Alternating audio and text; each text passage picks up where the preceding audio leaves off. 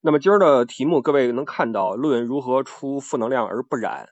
嗯，很显然，各位能够体会到，实际上是针对现在这个局势所起的一个题目。今年好像还没有什么特别嗨的事儿呢，对吧？都是这个战争也好，瘟疫也好，这些破事儿。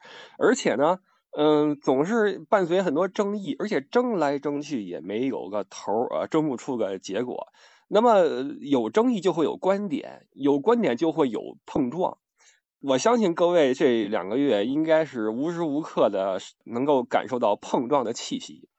可能你在公司、单位、同事间，在家人间，对吧？包括在微信群里面都有一些碰撞。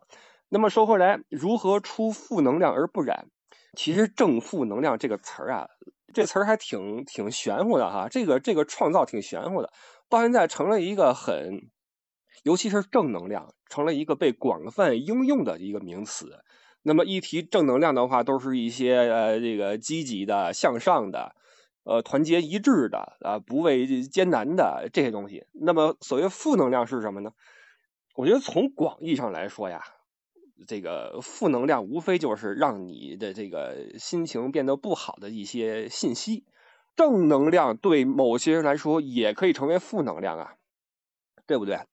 你想一切让我心里不开心的玩意儿都是负能量的话，那我们说这个物极必反，过犹不及。那如果说天天给你灌正能量，可能你你的心情也是负的，啊，所以说，呃，可能这个这个词对于每个人来说定义都不一样啊，定义不一样。所以我想知道你怎么定义负能量，那同时你是怎么与这些负能量相处的？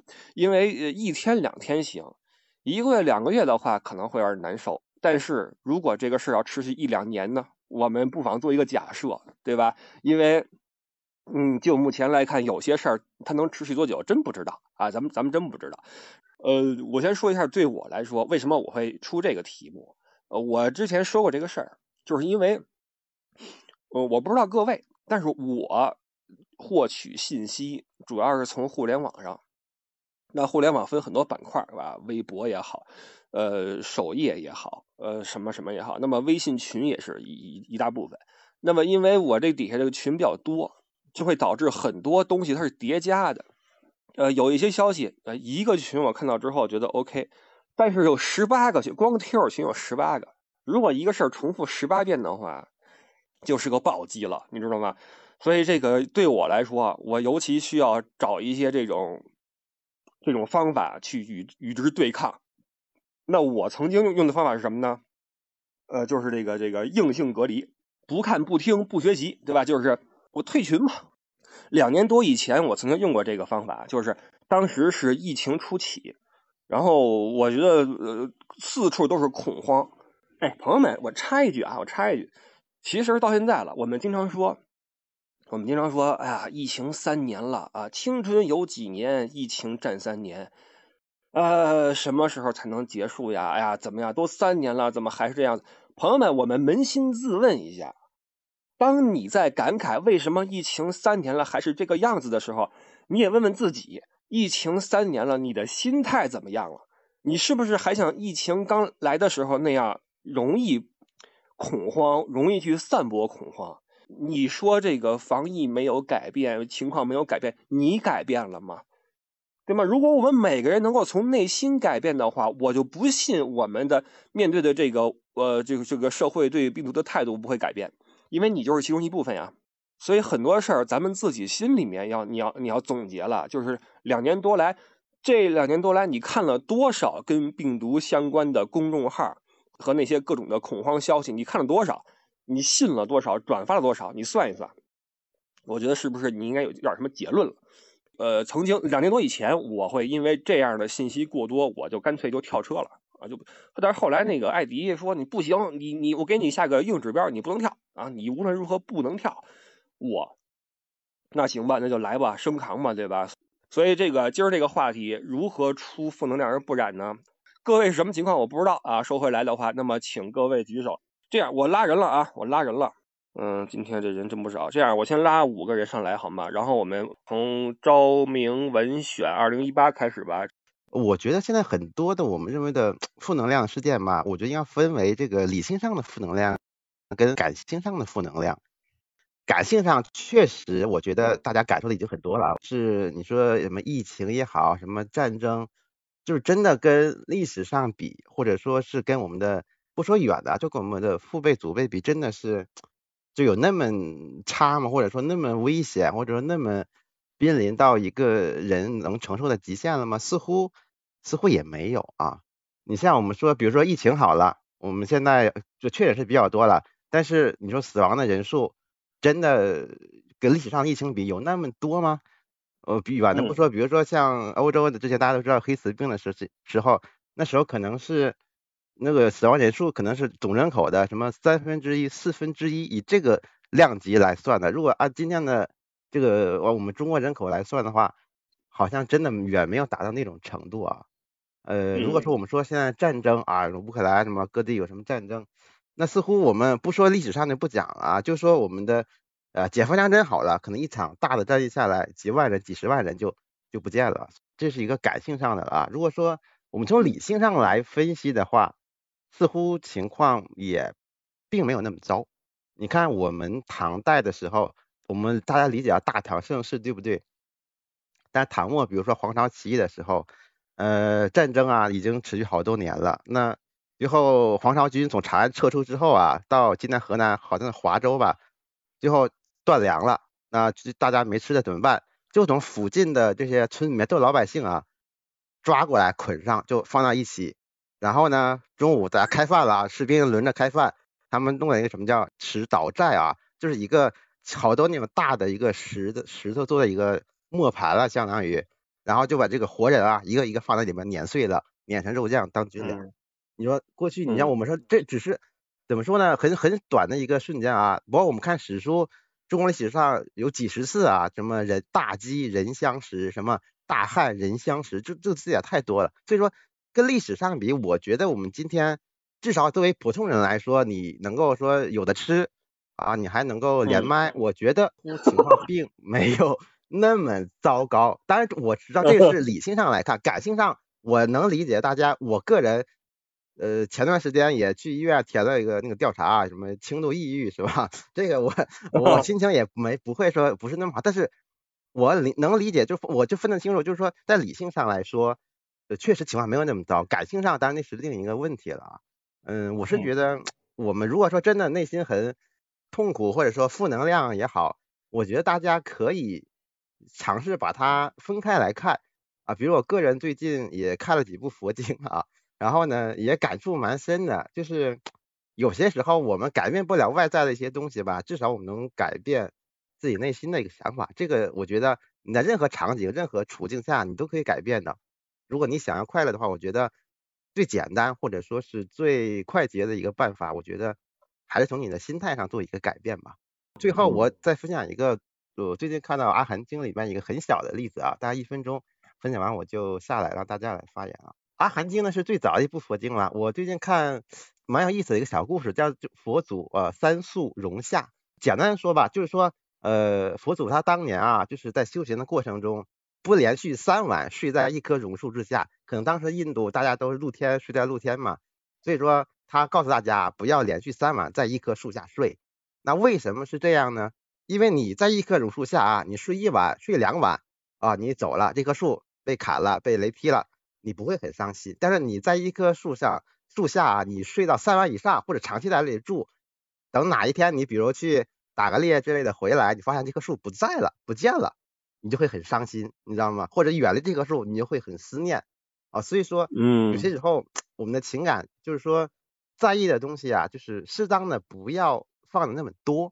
我至少我个人觉得这样，你可能心情呢就会就会好一些。如果你在意的东西特别多的话，啊，你在意我们的衣食住行，我们的亲人，我们的工资，我们的收入啊，我们的事业等等，你想太多的话，可能在这个时代或怎样，你可能有些东西不是很能遂人意了，那你就会产生很多的痛苦。所以说，我觉得一是条件刚才讲，一就是自己的心态做一个调整嘛，第二就是说期待的东西不要那么那么的多了。你刚才说的那个从理性上来想哈，有这么如何如何，让我想起一句话，就是最近比较火，叫“一代人有一代人的长征”，对吧？就是你生在这个时代，OK，那么你要面对这个时代的一些坎坷和苦难，对吧？那就像我们的父辈祖辈一样，那你看人说了哈，长津湖的时候这吃冻土豆或怎么样，那么这么一比的话，确实，那么也许我们这代人，你看，尤其是我估计这个房间里边的呀。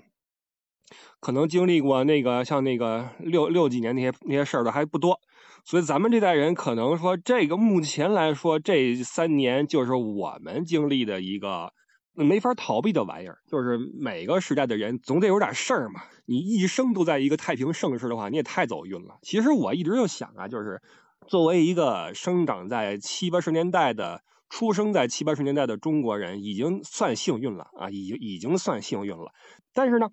从反方向，反方向我也有一个点想说，就是这样去自我平衡当然是没问题的，当然是能够帮助自己摆脱一些抑郁的情绪。但是呢，就像我们平时聊以自慰一样啊，这个哎呀，我这个日子过的哈，真的是也一事无成，完了也平平淡淡。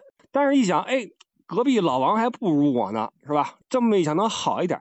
但是呢，这个多少是一种那个。比下有余，你懂我意思吗？就是 就是我们还是得往往上比一比。我们在接受我们这代人有我们自己的长征的前提下，要想一想怎么着能够把这个能争取来一点更好的东西，对吧？所以说，呃，我觉得这是一个辩证的东西。就是第一，我们先接受；第二呢，在接受的前提下，想想怎么去进步啊。这是这是我我觉得能够想的一个一个东西啊。不过你这个头开挺好的，文选。这样啊，我们请下一位柴柴在吗？呃，先是什么是负能量？其实还比较认同刚刚呃不傻说的，就你说完之后，我才想了一下，其实感觉呃官方话语中，或者是说呃。在这个主流的声声音上，这个所谓的正能量和负能量的区分，好像不是你刚刚说的那种，可能反而是一些，比如说积极的、奋斗的、向上的，这些才是所谓的正能量。然后只要是那些消极的、躺平啊这些，那那它就是属于负能量。但实际上，嗯，确实是，如果说这个东西它。有的时候，我我用负能量或者用躺平，然后可能可以呃自嘲一下，或者是这样一想，可能能让自己心情更放松。那那他为什么呃会被称为负能量呢？其实他可能在某种意义上也是一种正能量。对，所以我觉得还。比较认同，嗯，然后对最近的这些接二连三的很让人崩溃的这些事情，其实我我自己从呃疫情刚爆发的时候，我那个时候是特别害怕，就是我先承认，就是刚爆发的时候，就是害怕到恨不得回家，就是就是整恨不得全身消毒那种，呃，然后但是到了基本上就是到我想想一九年底到二零年春天之后，然后就。就逐渐的开始改变了，然后尤其是二零年下半年开始，然后到现在我已经已经是那种，所以我觉得像刚刚不傻说，就想反思一下你自己在这个疫情中有过什么样一个角色的转变。我我个人是觉得，其实嗯，可能会有一部分人跟我一样经历了这么一个转变的呃一个阶段，所以可能有一些人他由由于某一某一些原因，他可能现在还处在那个非常紧张的那个状态。嗯，只能说是希望会有越来越多的人发生这种观念的转变吧。但是可能也是因为有信息的限制，可能很多人他看不到一些除了某些新闻中的这个关于疫情的呃场景，听不到这些信息，所以他可能不得不去那样紧张下去。怎么应对的话，我觉得就是可能尽量的也去做一些对呃。别的人的理解吧，就像之前不傻也说过，说其实我们这部分人的观念，比如说在一二三线城市，仅仅是中国的很小的一部分，就是它并并不是一个真正的主流，可能真正主流在快手上，所以需要理解的是，我们认为的现在我们身边城市，比如放开了，然后能能有的一些条件，可能在一些呃广大的农村地区是没法实现的，可能确实会发生一些意料不到的事情，所以。嗯，可能很多时候还是尽量的多理解一下吧，并不是我们想象的，就是只要一下子转变就一定能够达到那个最好的效果。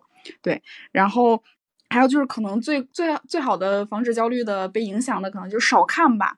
我觉得尽量是，虽然不可能做到完全隔绝，但是我觉得如果比如好几天不看微博、不看热搜，可能就感觉周边的世界还正常一点。如果说我这一天就天就一直在那刷微博，一直在看各种消息，就就会觉得特别的焦虑，而且觉得很没有希望。对，然后所以就是少看。然后还有就是，嗯，让自己忙一些正经的事儿吧，就比如说忙自己的工作，或者是呃去露露营，去干一些现在还能够干的事情，可能这样也能够排解一下。对，然后还有嗯，就是对未来，只能说是放眼长远的未来，抱有一点希望。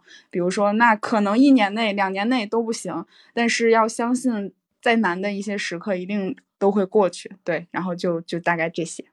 嗯，柴柴，我觉得你的这个意思主要是这个降低预期，对吧？就是，OK，我既然现在就是这个情况的话，我们调整一下自己的心态。比如说，我就拿后后山当做那个当做少女峰了，我去爬一下去，我 我就当去趟瑞士。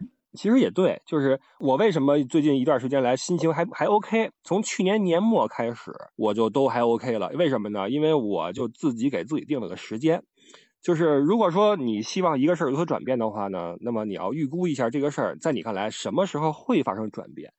那么这个现在这个状况距离我估的那个时间还有很长的时间，所以现在发生了什么事情我都觉得 OK，在我的既然在我的这个预料之内，那我就不要因此而焦虑了。尽管说当我去仔细看它的细节的时候，看一些细枝末节的时候，我心情也会波动。但是再一想，这是我想到的呀，那么距离我预测的那个。发生转变的时间还有好长的时间，那那么，所以我觉得，就是你定一个你想要的生活的样子的目标，然后呢，在那个目标那个时间点之前，你就可以忍受一切事情。那就谢谢柴柴了哈。嗯，拜拜。嗯，用脚丈量世界在吗？我们在社群里面，就是在我们的群里面，大家发现出来的负能量，其实大家都是。关注到这个社会的不足的情况，然后大家然后表现出来的一种负能量，其实我认为这种负能量反而是推动一个社会。往前进的一个动力，也就像那天不傻说的，呃，其实到我们这次两会以后，然后更多的是关于人文方面的东西出来了。其实我们我们更多的这种负能量是来来源于这种人文上的东西，开始在推动这个社会上面的很多东西在改变，在关心弱势群体，在做很多方面的事情。只是因为我们在做的事情的时候，我们在发出这些声音的时候，身边的人。他的那种理解力没有到这个层次，呃，然后我们大家都觉得我们是在这个社会上面，然后没有被得到那种认可的感觉，所以说导致了，然后反而会觉得我们非常丧啊，然后没办法改变很多东西啊，这种情况，然后这是负能量产生的一个原因。然后其实我个人认为，这负能量其实其实是一个好事，在推推动社会上的一个一个呃前进的动力吧。这是我说的第一个点。然后第二个点呢，就最主要的就是从。个人来看，就是怎么如何和负能量进行一个化解。第一个呢，我觉得就是其实带来这个问题是自己的个人情绪，也就是说我们自己没办法，呃，就是说所谓的在社会上得不到认可。所以说，其实最主要的一件事情就是修身。其实说白了。你自己要跟自己化解了以后，你这些东西你才不会产生烦恼。就包括说，我以前呃第一位听友说的，他说产生了，甚至因为有些事情产生了一定的抑郁的情况。其实说白了，就是在这个过程中，你要跟自己，然后。进行一个对话，你首先来说，我自己发出的声音，我能影响多少人，而不是说，嗯，呃，就是哪些人我能影响到，然后而不是改变所有的人这种情况，让所有的人都去理解你，你反而是在这个情况下，然后跟自身做一个化解。所以说我能去影响到能影响到的人就 OK 了，能影响到十个人那就十个人，能影响到一百个人那就一百个人，然后别人不认可你是正常的。这种是很正常的，你把这一点想清楚以后，你就可以和很多这种负能量带来出来的那种焦虑感，然后就不会有那么太多的焦虑。然后第二一个呢，呃，因为我是搞金融的嘛，呃，跟数字打交道，我个人就是喜欢把很多东西数字化，包括像呃之前就是每一次疫情进进化以后，它的死亡率、传染率各种各样的情况，你有个详细的了解以后，你就没有太多的担心。然后包括这两天，因为我在成都嘛，上海这两天不是有很多病例到成都以后导致成都的传染嘛，我爱人还是有一些方面还是比较焦虑，他就说我们需不需要囤粮食呀，需不需要囤什么？然后我给他说现在目前有多少个传染病例？OK，那如果传染病例比如说达到一百人以上，我们开始囤一部分资源在家里，那么那个时候再做这个事情，然后我觉得时间是不晚的，所以说你把数据。给数据化了以后，你整个人然后的那种焦虑感就不会那么强烈。呃，这就是我大概说的两个点吧。好，谢谢大家。好的，谢谢韵脚丈量世界。第一个点，我觉得他对这个定义其实是很有意义的，就是他跳出了简单的什么是正，什么是负，而是从个人体会出发。比如说，比如说，当我们希望一个事儿按照我们的方向去改变的话，比如说我们想推动一个人文的方面的进展，那么我们在一个群里面去说这个事儿，当说这个事儿的人看到别人无动于无动于衷的时候，他会觉得这是一种负能量，他觉得不舒服。那么，当受众当看到这个事儿的人觉得这个事儿跟跟我没关系的话，他也会觉得这是一种负能量，觉得你老发这个干什么？呃，所以这个时候，这个负能量其实同一件事儿，只不过因为大家的这个坐的位置不一样，感受也会千差万别，对吧？所以这个负能量其实是一个挺，就是看你怎么定义的一个玩意儿。呃，摄影师二师兄在吗？我们俩这个住的其实不是特别远哦。那个，如果你现在德国的话，我是在欧洲小国比利时。嗯，对我本身是一个自由摄影师，然后我们已经卡在这儿快三年了吧？对，反正我是经历了从疫情最开始，一直到今天完全放开的这么一个全过程。嗯，我不知道你现在在在不在德国哈？如果咱们不在这个国内这个宣传舆论这个宣传这个语境中呢，我们再稍微退远一点看，其实挺有意思的。就是说，你看国内负能量有两种，分两部分，一部分呢就是真是关心你。然后跟你说一些，就是父母给你转那些东西，然后说注意啊什么，这些其实也是负能量，但说到底还是在关心你。还有一部分负能量，其实哎呀，就是个生意。这部分生意人很多，你是骂咱们也好，对吧？咱们千里投毒也好，然后当年夸咱们往回寄口罩也好，现在我想想，说句实在话，都理解了。我们我们已经就是不离看开，看开，真的是看开了。就是说，咱们做了咱们认为对的事儿。嗯，至于说别人怎么看，那那这是千人千面嘛。嗯，每个人的想法和经历都不一样。有些人可能一辈子都没出过自己的自己那个十公里的范围。对，实际上说句实在话，就是提高自己的认知吧。见得多，要不然读万卷书，要不就走走走走万里路，对吧？你见的越多了，很多东西其实你就看得越开了。国内国外，咱们受到很多国内的。那个信息接收到很多国外的信息，你会发现谁说的都对，谁说的也都不对，没有什么正面负面，完全就是你愿意相信哪一个。然后，所以我们小老百姓也改变不了什么。你争来争去有什么意义吗？过好自己的生活，保护好自己和家人，就已经 OK 了。不要变成那个分母，让那些所谓的那种信息商人们、公众号、营销号们赚你的那什么，然后你就拿着他们那些莫名其妙的东西给他们拿他给他们赚流量的同时。然后给自己惹一肚子气，何必呢？对对对，让自己抵抗力下降，没意思。但是说句实在话，这个疫情包括还是战争，以前咱们在国内的时候，其实想象不到。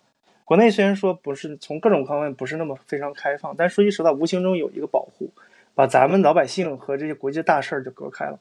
出国了之后，突然发现，其实你一个小老百姓真的没想到，在这种国际的这种大潮中，咱们真是非常的孤单，像个小小舟都算不上，小叶子。我们就完全回不去。我哥们儿家里老人病了，嗯，正好在吉林，根本回不去。老那老人在床上躺着，口水流着，说不了话，就他一个人，长子回不去。这个是实实在在的这么一个负能量在这儿，但这不叫负能量，这个叫实实在在的困难。就在这种大的这种世界这种背景下，我们老百姓真的是很无助。但是又怎么样呢？我觉得传播负能量和有负能量的人，基本上都是时间太多了。你要像当初咱们第一波疫情的时候，哪有时间负能量啊？求生，出去戴口罩怕被揍，那个然后不得不去抢抢资源，不戴口罩怕被被人传染了再再挂了。所以经历过这些之后啊，其实哎呀，那么回事儿了。啥负不负能量，都是生。嗯，我我问你一下，二师兄，比利时那边现在什么政策了？呃，比如说现在荷兰、比利时基本上都开放开了，不用戴口罩了。嗯，我刚才出去买东西的时候，还是假模假样的戴着口罩，其实根本就不用。其实没人没人理我。大家很多说欧洲人、欧美他抄作业抄的不好，其实是好事儿。他太在乎了。咱们这帮中国人在外头，亚洲脸在外头，我跟你说，就是就得倒霉。人看着你，人就得揍你。他不在乎了，不是？刚疫情刚开始的时候，人就觉得是咱们传播病毒的。呃，对对对对，都。咱们欧洲的口罩全被中国人买了，寄回中国了。欧洲人没口罩，所以政客们就说了啊，这个口罩戴着没用。我到哪儿办事儿，我自己好不容易自己找找个口罩，我往那一坐，周围全没人了，十米之内，我就我跟你说，我就是 看你可奇怪了。那个时候就是你想自保，你都都都有危险。现在他们不抄作业，好事儿，他们不在乎，我们自己把自己保护好了，这是最好的。你戴我戴口罩，你别管我，你的你不戴口罩随你便。嗯，对不对？命是自己的，这就好，这就是就是说，你愿意干你所愿意干的事儿，你自己负责。我干我所干的事儿，为我自己的生命和家人负责，就非常 O 非常 OK 了。所以就是说，他们不抄作业挺好。你像中国，其实可怕的不是疫情，我不知道这话能不能说，可怕的是人心。国内哪儿疫情，哪儿的人就被歧视。说句实在，我现在明白了，就是说大家说咱们国外的人怎么投毒什么那段时间，天天天天。对，其实一样的。对，其实我都理解了，这个不是冲我们，冲的就是所有这个病毒。但是说句实在话，但是我也可以理解，这个你不宣传这个，大家不太就不注意。你不注意的话，咱们人口基数这么大，加上人口这么密集，最后肯定会出现问题，社会层面肯定会出现问题。嗯。但是呢，你这么过于宣传呢，大家就会特别害怕，这个东西好像得上就完了。我跟你说，我身边所有的朋友、家同事都得。你是德尔塔、欧米克戎、德尔米克戎，什么叉 X、Y、Z，未来的 A、B、C、D、E、F、G，序列号凑齐了。对，序列号凑齐了。我们打了三针，他们打了三针，还有人打了四针，照样得，一点问题没有。但是就是说我不能这么说，没有我没没不负责任哈。注意还是会注意，但是你不至于说像洪水猛兽一样，就好像这人得了，就是说，咱们得推到最终一点，就是人的生命非常重要，但是最重要人还有一个尊严，不能。因为这个把人的尊严都丢弃了，不尊重另外一个生命。你如果不尊重一个生命，也是很丑的、丑陋的。所以说，这个东西就是我们是经历了所有，基本上国外海外华人接入接，就是经历了所有，从自己为了防疫，然后怕别人揍，然后到国内的人不是很理解我们，到现在很多朋友想回回不去，我们经历了所有所有，所以现在我们都已经。没有整，没有负能量，看着挺有意思的。你不管啥能量，你发泄了，你把时间过去了，这就好事儿，这不都挺好吗？这都没事儿了。你医院也好也好预约，你普通的病也能去，然后很多以前一些重病的人可以做手术，也都能做手术了。他们有他们不好的地方，但是确实，对于咱们其实还是有可取的地方，也不至于说全都是不好。嗯嗯，包括失失业的时候都有钱。我老婆就是在这个这段时间内每月拿国家的失业金，然后我所有同同事那个做生意的每月都有五六千欧元的那个补助来拿，知道是未来的钱，这造成了很大的通货膨胀，但最起码你让一个普通人来说，你可以活下去。嗯，说远了，不好意思啊。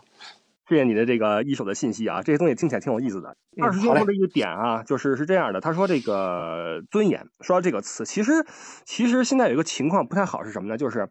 呃，我觉得我们大家呃注意“尊严”这个词，把尊严放的很重要的是什么意思呢？就是不仅要维护自己的尊严，也要维护他人的尊严。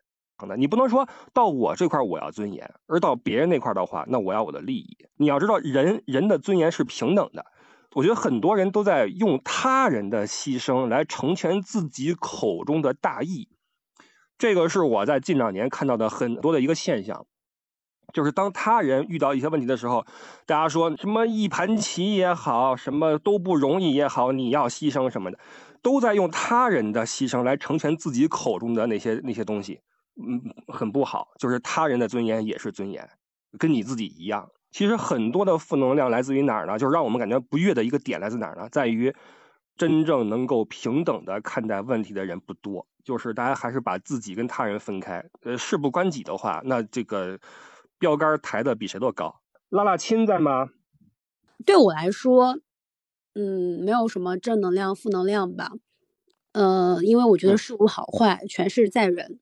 我特别认同的一个观点是，就除了你生病以外，你所感受到的痛苦，其实都是你的价值观带给你的，并非真实的存在。我还是很相信那句话，就人类全部的智慧都在于等待和希望。嗯，这个疫情我不觉得乐观，也不觉得悲观。就像不傻说的，每一代人都有每一代人的长征，就是可能就是我们注定会遇到的一个，算是历史大事件吧。我就我其实我不太关注这些各种信息，因为国内国外你翻墙看到的或国内就是各种，就它很多向你涌来，我几乎是不看。我每天的生活就是该干嘛干嘛。就做好嗯手头的事情，呃，不要有那么多的情绪。然后你遇到问题，你永远从解决问题的角度出发，你该干嘛干嘛，就是可以减少很多的大家所谓的负能量。这是我自己的亲身体验。那我想问你一个问题：说你如何调整那些因为你的价值观带来的那些所谓的负能量？就我尊重所有的人事物，但同时我不在乎他们。就是我我认为人就是 diversity 有不同的，就肯定是别人跟你的观点是不一样，就是我不在乎他跟我一样还是不一样的。我的嗯我的一言一行，我的生活就谨遵照我自己的呃准则也好或怎么样，因为我就是一个随心所欲不逾矩的人。我用微博十年，我从来没有在网上跟别人 battle，因为他们的生活什么的嗯观点，我觉得跟我没有任何关系。我觉得这个生活应该怎么过，然后我自己那样过就 OK 了。我前段时间看部电影，里面呃叫《浮生一日》吧，里面电影当中就问一个阿富汗人说：“你每你现在最大的恐惧是什么？”然后那个阿富汗人说的是：“我每天最大的恐惧就是早上早晨我出门，晚上能不能安全的回到家。”所以有的时候看到这些，就会觉得自己拥有的也太多了。就像刚才有几位那个听友发言，他们说我们现在还能在这里连麦，其实就还蛮幸福的吧？就还有很多人，对吧？看来以后得多连，以后每天连一次，大家体会一下幸福。是啊，我本来要去洗 澡的，我看到那个群里突然发了一个连麦，我就上来了。嗯嗯，你说完了吗？别耽误你洗澡。啊，我说完了，我说完了。用了微博十年，从来没有跟人 battle 过，这个这个挺好，因为什么呢？微博哈这东西，这个这个确实是对立特别严重，而且对立来自于大家都在别人的评论区里面试图来教化别人，我觉得这是一个挺要命的事儿。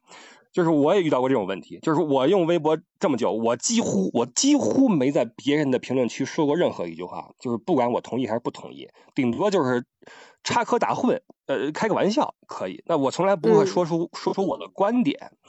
有那么一些人就老来我这块儿给我上课，你知道吗？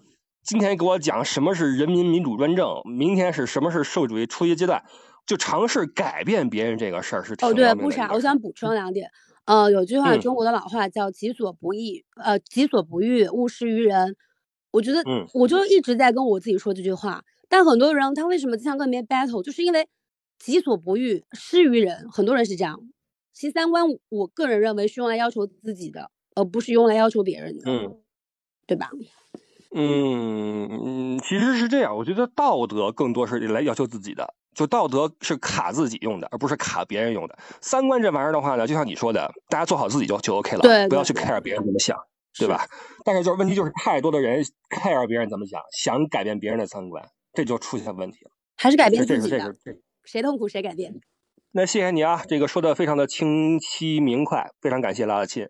呃，嗯我补充一下，刚刚才那个阅读产生智慧，刚才有一点我忘了，他说那个他有那个是爱人吧，在成都说到那个要不要囤货的问题。我说一个具体情况啊，就是成都现在应该是个位数的这个确诊吧，个位数的。但是呢，我家那个小区的一栋一栋楼已经被封了，封三天，三次核酸。OK，那么也就是说，这个起码三天的这个封锁呀，你要有一个预存，对吧？你的家里边这吃的得够三天的。那么你想象一下，如果这三天的这个密接转阳了，那你想一想，你你你这个食物要多久，对吧？所以说这个尽管是个位数的确诊，但是放在一个楼里面，它这个三天的起码最短三天的隔离，这个封闭是毫无预兆的。所以我还是鼓励各位，起码你备足三天的口粮，好吧？这是我要说的一点。有请下一位童先生。我在上海啊，上海处在一个呃，应该是一个这个时代的一个人的所有人的一个共同记忆的一个时时段，呃，就每天这个游戏刚发生的时候，睡觉和起来都要刷半个小时，然后在你的微信群里啊，主要是微信群里或者是呃某音呐、或者是某手上充斥了大量的这样短视频啊、聊天记录，或者是嗯。转的各种各样的文章吧。然后嗯转的各种各样的文章，你就要需要有半个多小时去看。但是这些东西呢，呃，我觉得有些东西不能称之为负能量啊。我我是怎么定义负能量？就是传达的是苍生的疾苦，或者是某种的不公平，或者是现在在这个阶段的管理上的弊病造成的矛盾，或者是来自于草根的声音。这个不能是所谓的负能量，我认为这是一种声音。一种能推动社会进步的，或者是让我们改进的一种声音。我认为的就是所谓的负能量，我定义的负能量，在这里面，呃，所有的信息里面有大量的充斥着大量的所谓的不真实，或者因为某种利益去捏造的移花接木。因为你你可以看到这最近的这个好多的这个。就是那个自媒体编出的事情或聊天记录，有大量的不知道出于什么目的的这种移花接木，把去年的事儿安在今年，把不是这个地方的事情发生在放在这里，把那种扣车的那种视频，呃，就是编造成那个和那个居民和那个管理者的矛盾，他就是蛊惑人心，去煽动嘛，然后制造对立和大量的。本地人、外地人，其实也许在这个上海地面上，百分之九十的村镇是没有这个问题的。他拿出几个地方啊，某个村的某个镇，呃，几个几个菜发生了争执，变成一个好像一个主流的新闻，就直接制造这种对立，就有很多这样的新闻出来了。就我个人看一个新闻，我首先要判断它的信源的真实性、信源的权威性。呃，如果它是来于来自于自媒体，我觉得它的信源的级别是最低的。一个好的信源基本上要有真实的人、真实的地点、真实的时间、真实的场景，这些事情都是要要一个具体的，是可查询的。其实一些最那个权威的期刊，像 Science、Nature，或者是新英格兰医学，或者是柳叶刀，或者是世卫组织的网站，这些都是应该是最第一等的权威的信源。如果那个是原文的话，那就是具有一定的非常高的可信性。他们下面一点的信源就是国家级媒体，像我们的人民网、新华社、央视，或者是某些其他那个电视台了。然后再下面才是一些所谓的一些新浪啊、微博啊这些下面的这些信源，就是地方的。你看，你可以看到很多什么四川网啊、山东网、育新网，他们也会转一些视频。那么他他们的信源的可信度就在下一面。每次面对自媒体的时候，除非这个自媒体是个大 V 啊。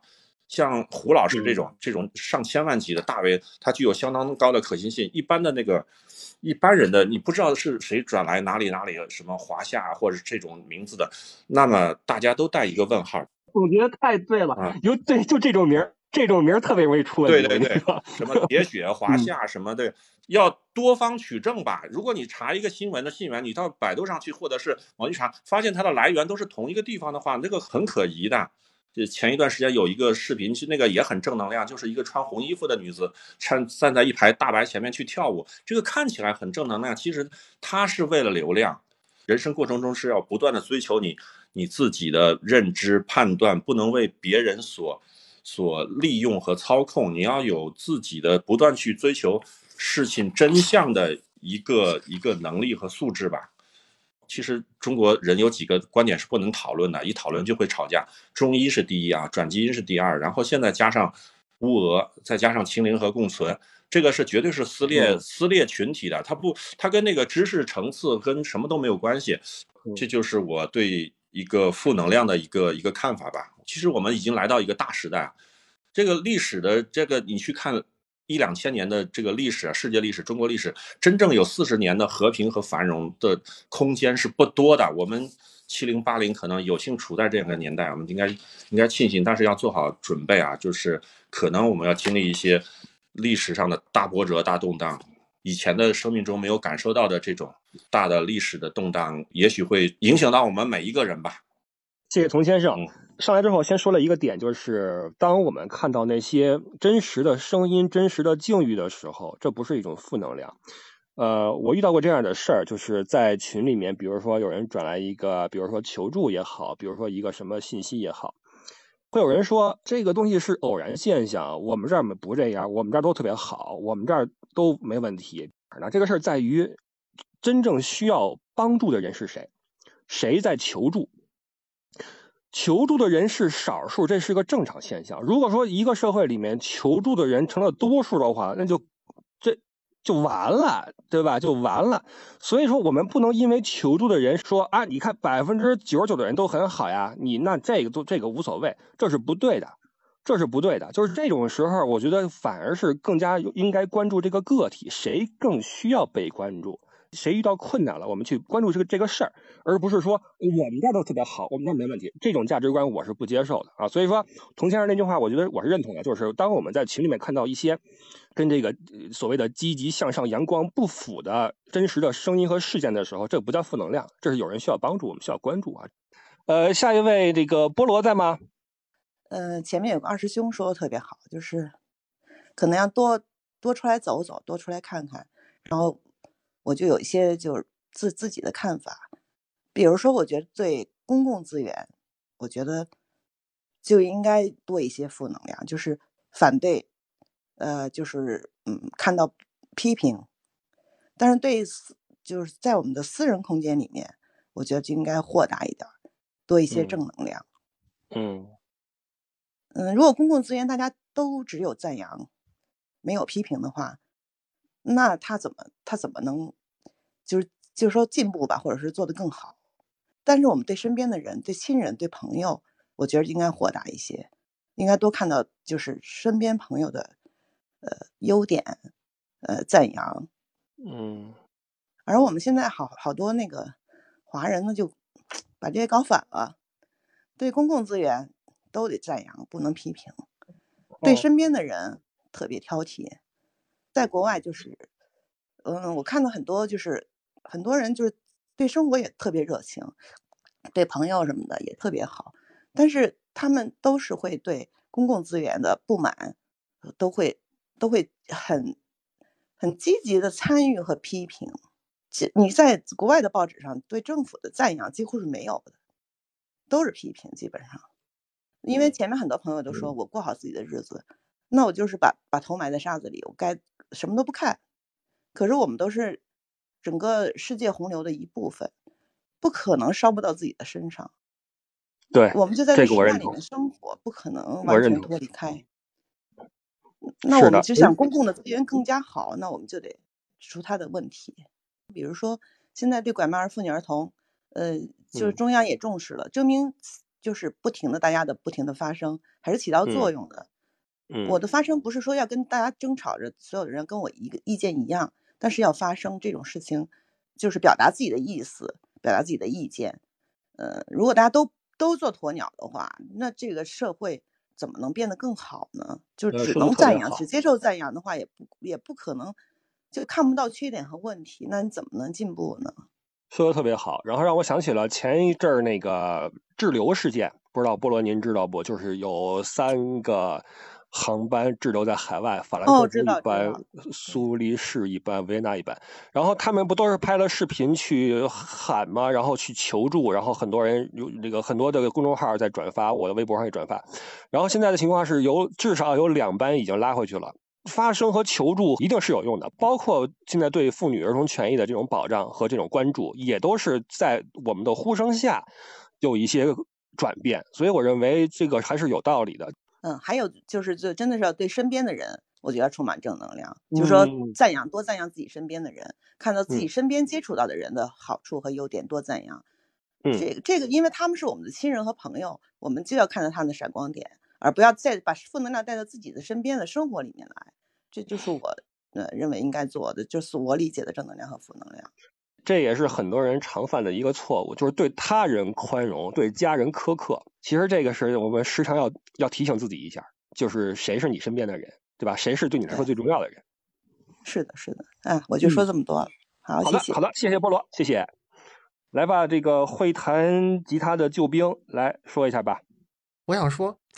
就是关于我们学生的负能量啊，我是一九级的学生，这是他们说我们是最惨的一届大学生，因为我们从大学入学就开始疫情，然后我们大学的四年都一直被关在学校院里。这是我想问你的，就是你们能出校吗？现在不能，我现在还在家。其实对我们来说，哪怕返了校之后，我们也只能在学校里。我们的学校是一个村子。我与其说我在唐山上大学，不如我说我在那个村里上大学，因为真的没出去过。从从那会儿一直到现在，他们说这都是我们这一辈的负能量，但是就这么过来了，就这么平淡的过来了。我们真的没有什么宣泄的窗口，我们找到内心的平静了吗？真的想想，好像找到了，也好像没找到，因为我们没找，我们就很平静，我们接受了这一切。因为之前有一个山东一个学生，因为这个被开除了，你知道吗？他举牌子在学校里边转。我知道，去站在学生的角度上，我可以理解他的行为；站在学校的角度，我要批评学校的公关做的不好。就放在我们学校，放在我们这一批学生来说，我们也有偷偷翻出学校去的。哦，所以要找个对策，不要硬刚，是吧？呃，是是这样的。你看，我去年的下半年，我还在兼职做家教，我在我们那个市区还在兼职做家教。我的导员知道，他理解，他理解我去出出去，然后我的导员想办法配合我，就是他给我开了一张没有写日期的假条。他说：“你如果真的被抓到了，你就 跟那个保安说你有假条。”我们现在这代人接受的方法就是我们在操场上联欢会。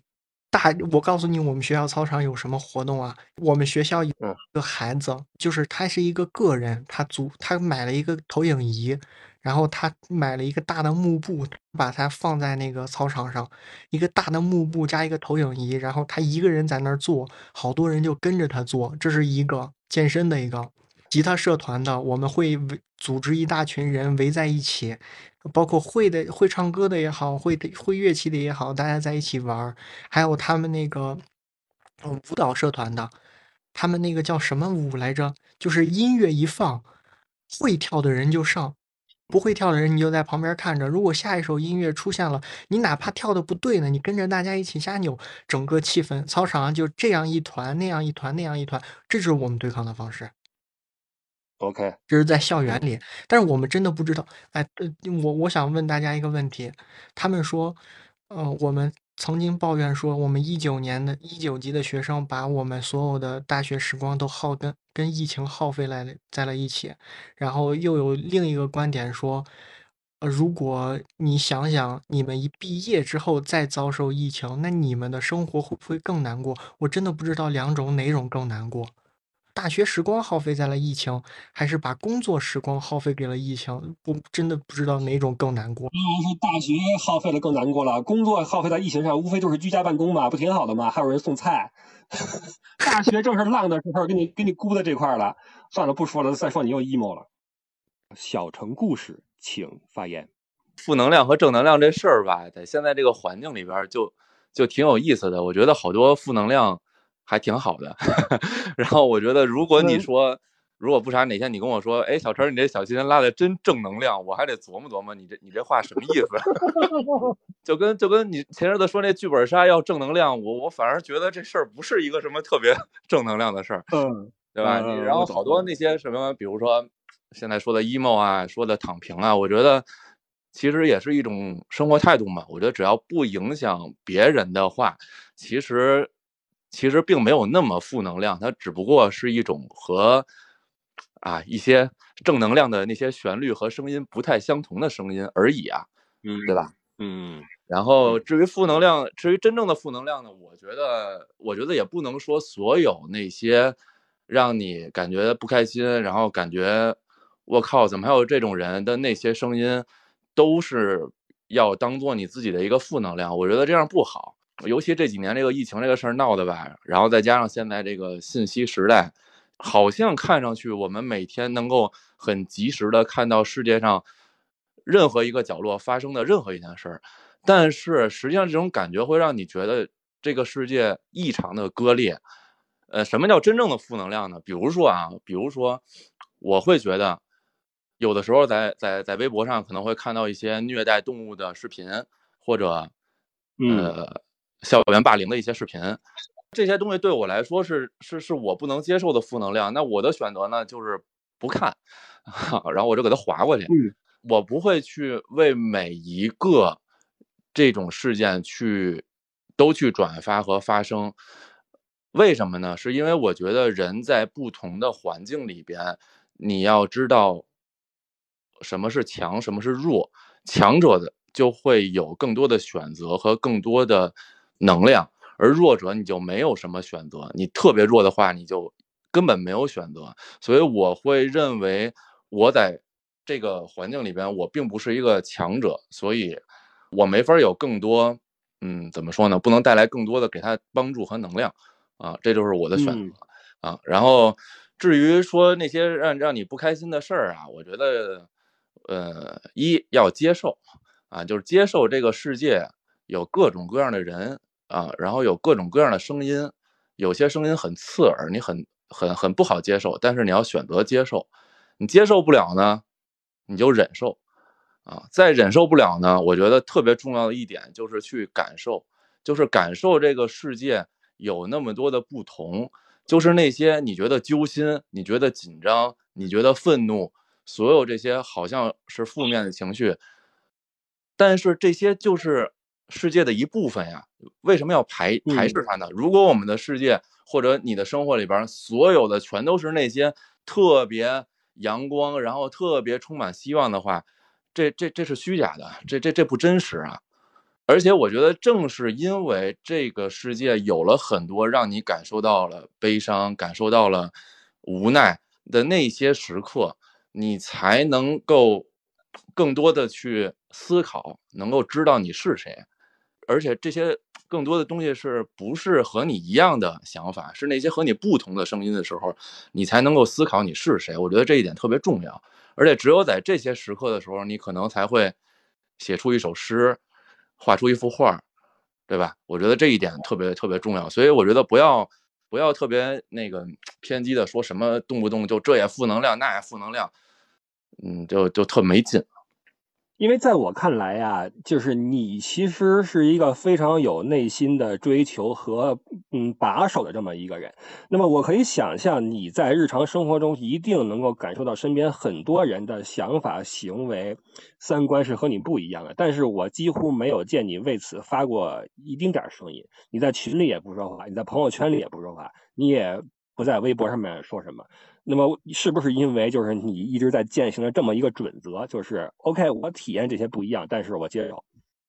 对，因为我觉得这些体验特别的珍贵。当身边的人都去，无论他们是真心的还是就是为了附和你，然后觉得你说的都对，哇，你真棒，你什么都对，你你干什么都是好的。这种空间可能会满足一定程度上满足我的一个虚荣心，但是它并不能给我带来什么真的帮助和提升。正是因为那些声音，其实我不说话，更多的时候是因为我在思考。我觉得这些才是能够让我能够提升、能够变得更好的一种很重要的体验和方式。我觉得人生重要的一个是经历，但比经历更重要的是体验。比如说那个刚才还说那个那个虐待动物的事情，然后最近其实这些事情也挺很多嘛。我刚才说我不会去转发每一条微博，但是我们我的方式可能就是啊，咖喱三千一个乐队写了一首这方面的一首歌，然后每一次现场的时候，大家可能会听到这首歌会有感动，啊，有有眼泪，然后可能会有一些思考。我觉得这可能是我觉得。的方式，而不是去去跟人家去去去去不断的去跟他跟跟不认识的人去发发那个微博上打字，然后不断的说你你你不对啊，你不对啊，你这个想法有问题。对，没，我觉得那些就不是特别，就挺浪费时间的。还特好玩的是，前阵子那个前阵子不是巡演去了吗？然后嗯，结果有一场有一歌迷，然后就就就不知道为什么，然后他就一直觉得我我好像。针对他，好像觉得有我我有点问题，然后就一直骂我，然后为什么呢？你不你你你不就是在拉琴吗？你你为什么会针对一个人呢？哦，因为他呀是喜欢乐队另外一个人，然后呢，但是当时我们应该就是完了事儿以后，我们应该往右走回酒店，然后他在左边等，然后他也没说话，然后乐队那个人呢，他他真的是忘了路了，然后那个他往左走了，我就说一声，我说哎这边，我也没看见那个人在等，你知道吧？我就我就这么说了一下，然后他以为我在针对他，不让不让他们有有有有有接触，然后就一直一直骂我，然后那个先发微博，发微博骂骂骂完了以后不爽，然后就发私信骂，每天发个大概一二百条吧，多的时候三四百条吧，然后就就就就就跟那儿那个语音五十九秒的语音，然后那个小作文咔咔咔咔就跟那发，然后大概发了半个半个多月吧。我我自始终一个一个字都没有回过他，然后我也没有点开过他的那个语音听，然后文字，因为我我要点开那红红点嘛，我不想一直看那红点在，就文字有时候看看，反正就就很激 烈。然后好玩的事，是大概他骂了半个多月吧，然后突然，就我也不知道他经历了什么，然后突然他就觉得我好像是他的一个朋友，然后他开始跟我每天分享他的生 活。啊，什么我今天去超市 骂出感情来了。买了什么？啊我今天去公园了，然后听见了鸟叫，我录下来，你要不要听听鸟叫？咔，给我发一录音。然后我今天看见谁遛狗了，特别好玩，然后我给你发过去吧。然后我，然后就就就好奇怪，开始跟我分享生活。其实好多人也会问我为什么不把他拉黑，说这这么一直追着你骂。然后其实我就觉得，我当时的想法就是，也许在他每天给我发的时候，他可能找到了一个突破口。然后对于我来说，我并没有什么太多影响，我顶多是每天打开微博看到私信又一百三十七条，然后点一下关掉而已。但是我觉得对于他来说，我无论我不管他说之前这是一个误会也好，还是有什么别的原因，但是在那一刻，我觉得虽然我也不认识他，虽然我也不知道他到底有什么诉求，但是我觉得他有这么一个突破口，他可以去说他想说的话。这个这个这个结果都是我可以承担的，那我就让他去说。呃，这样说来，以后我哪天不高兴我就好办了，我就骂你。就说这么多吧。隔壁老郭家的泼油面，请问在吗？哎呦，刚刚那个救兵说到我心坎上了，我也是个在校学生，我现在的情况就是。哦我在那个坐标广东珠海这边，珠海这边属于低风险，没有疫情。然后他把高校的学生从二月底就一直封，无限期的封，封到现在都不让出去。然后呢，你说刚开学，出于安全考虑，封两个星期没问题，因为学生都来自五湖四海嘛。到现在了，还这样无限期的封校，我觉得这样没病都待的都有病了。然后他刚刚讲的时候，我就好激动啊，就是 说到我心坎里了。更可气的是，他说封校他不公平，只有学生不能出校，像里面的教职人员呐、老师、家属什么都是可以正常入出入学校。你说这个？众所周知，只有学生用肺呼吸嘛，这是网上的一句名言嘛。主要是什么嘞？我家离我学校特别近，也在珠海这边，我就特别想回去，然后呢又出不去，我在想怎么弄。那个班主任他也知道我的心思，他就不想让我出去。我在想我怎么搞出去，我不敢翻墙，因为我没那么灵活，我怕等下翻了那个脚啊、那个手啊崴了、骨折了，那回家干嘛都不能出去玩了。听我一句劝，悄悄的翻出去吧，没事的。哎呦，我们那个地方那个滤网上面都有带刺的那个圈儿啊，我我怕扎到那个，然后卡在那上面。学校也太严格。哦，我们学校多多看一些 那种战争片，多看一些抗战剧，看看他们是怎么翻那个铁铁铁那玩意儿。我我拿棉被一铺就可以滚过去了。然后再搜那个什么高空的安全绳，那种是不是能护住一点，就不会说说到那个头号那些什么的，安全还是第一位的吗？我现在想问你是大几啊？我大二。那你们还好，我们大三真的是整个大学全是在疫情中度过的。之前偷偷回去过一次，被老师逮着了，所以我他让我写两千字检讨，我要安分守己一点，但是我又憋不住了，我就是回去，回去了也能上课，老师都是直播上课，在家就可以上网课的，所以我肯定想回家。我现在给你支一个大家可能有人觉得是负能量的招啊，你去跟你的导员或者跟你们的年级主任打好关系。狙击的救兵，咱们到时候私聊呗。呃，好。对，你们两个互加一下吧。好，你们两个互相关注一下。然后我跟你说，我是六车的听友，我关注你好多年了。哦、然后我也经常听你的直播，特别喜欢那个摩德伟。摩德伟今天咋没来呢？